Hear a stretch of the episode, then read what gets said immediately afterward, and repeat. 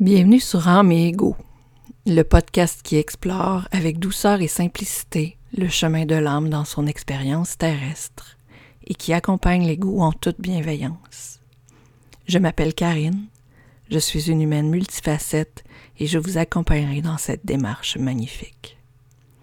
Dans l'épisode d'aujourd'hui, je vous parle du gap. Bienvenue à tous. Le gap, dans le fond, c'est un mot en anglais qui veut dire écart ou distance. Dans les dernières années, j'ai euh, fait beaucoup de lectures. La plupart du temps, j'ai choisi mes livres euh, en anglais pour plein de raisons. La disponibilité, mais aussi le fait que euh, ces livres-là sont en anglais à l'origine, puis je préfère les lire dans leur langue d'origine. Donc, un des livres qui a croisé ma route, euh, c'est Breaking the Habit of Being Yourself de Joe Dispenza.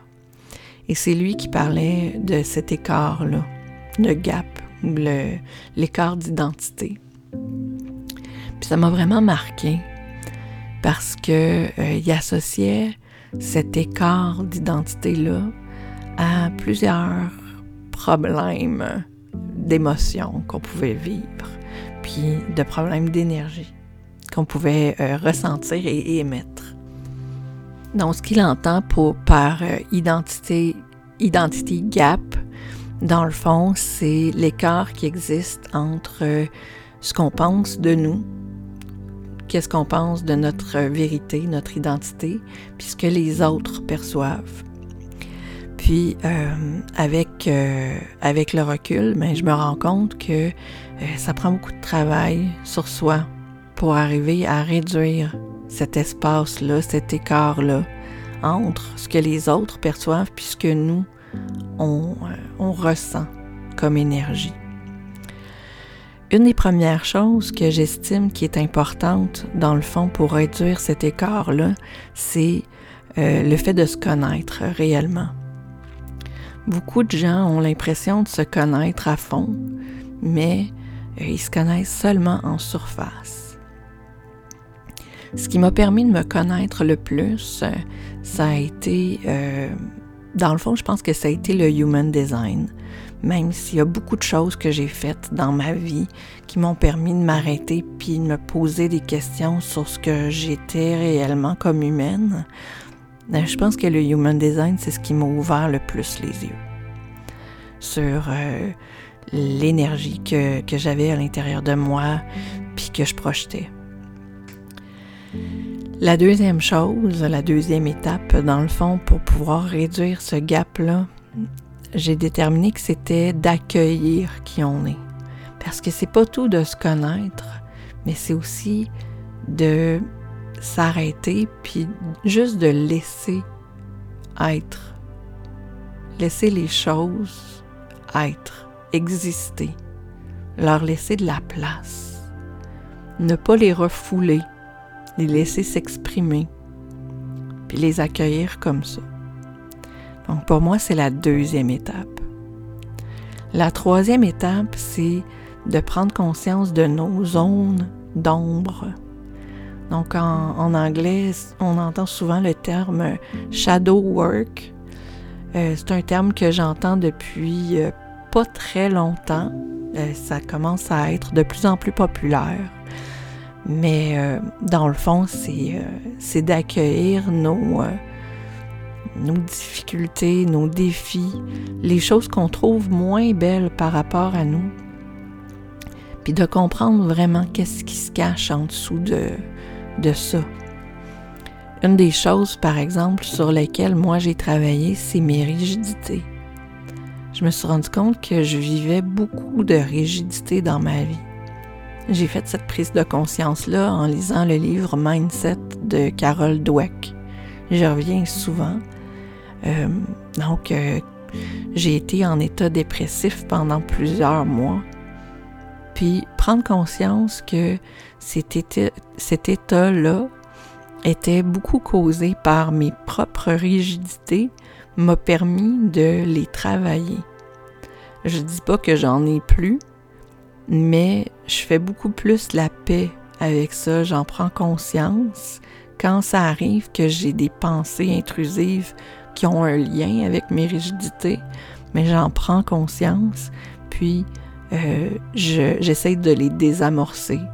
Je fais du, journaling, donc j'écris euh, là-dessus, sur ce que je ressens, puis sur ce qui se cache derrière ces ressentis-là. Ça peut prendre du temps avant de passer à travers euh, une difficulté ou une zone d'ombre, mais c'est très, très, très bénéfique pour réduire le gap, justement, parce que le discours interne qui vient avec une zone d'ombre est souvent très négatif, puis ça fait en sorte que euh, l'écart se creuse entre ce qu'on projette puis ce qu'on est vraiment en dedans. L'autre chose, la quatrième chose qui m'aide énormément ou qui réduit le gap, c'est le fait de se pardonner. Souvent, euh, on est très dur envers soi. Je parle au on, mais je, pense que beaucoup d'humains euh, on une place très grande à leur ego puis cet ego-là va avoir un sentiment de culpabilité fort parce que, euh, en fait, c'est un manque de compréhension.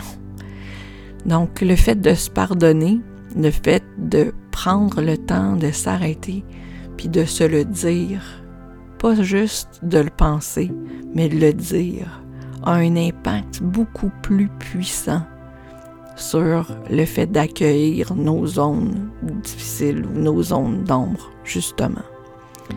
Puis ultimement, après toutes ces étapes-là, la cinquième étape, c'est de s'aimer comme on est. Puis en le faisant, on libère une énergie qui est beaucoup plus grande. On prend ce qu'on appelle de l'expansion.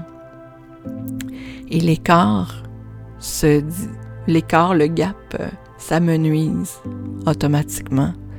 Plus on s'aime, plus le gap se, rétrécit.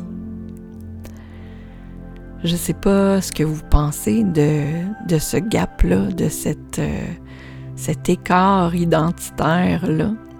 Je ne sais pas si vous en aviez déjà entendu parler. Je ne sais pas où vous en êtes euh, dans votre, euh, dans votre travail intérieur pour réduire ce gap-là. Mais ce que je sais, c'est que pour moi, depuis que j'ai commencé à travailler sur cet écart-là, depuis que je suis consciente qu'il y a un écart immense entre la perception qu'on peut avoir de nous, puis la perception que les autres ont de nous, plus euh, je m'aime. Parce que plus je travaille sur moi, puis plus ça m'apporte euh, de la paix en moi. Puis automatiquement, plus je m'aime.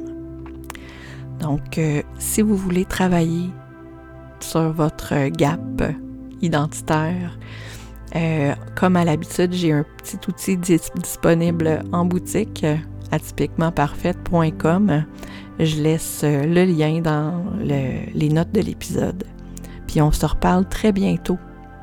Prenez soin de vous, puis n'oubliez pas de me partager vos réflexions sur les réseaux sociaux. Ça me ferait vraiment plaisir. À très bientôt.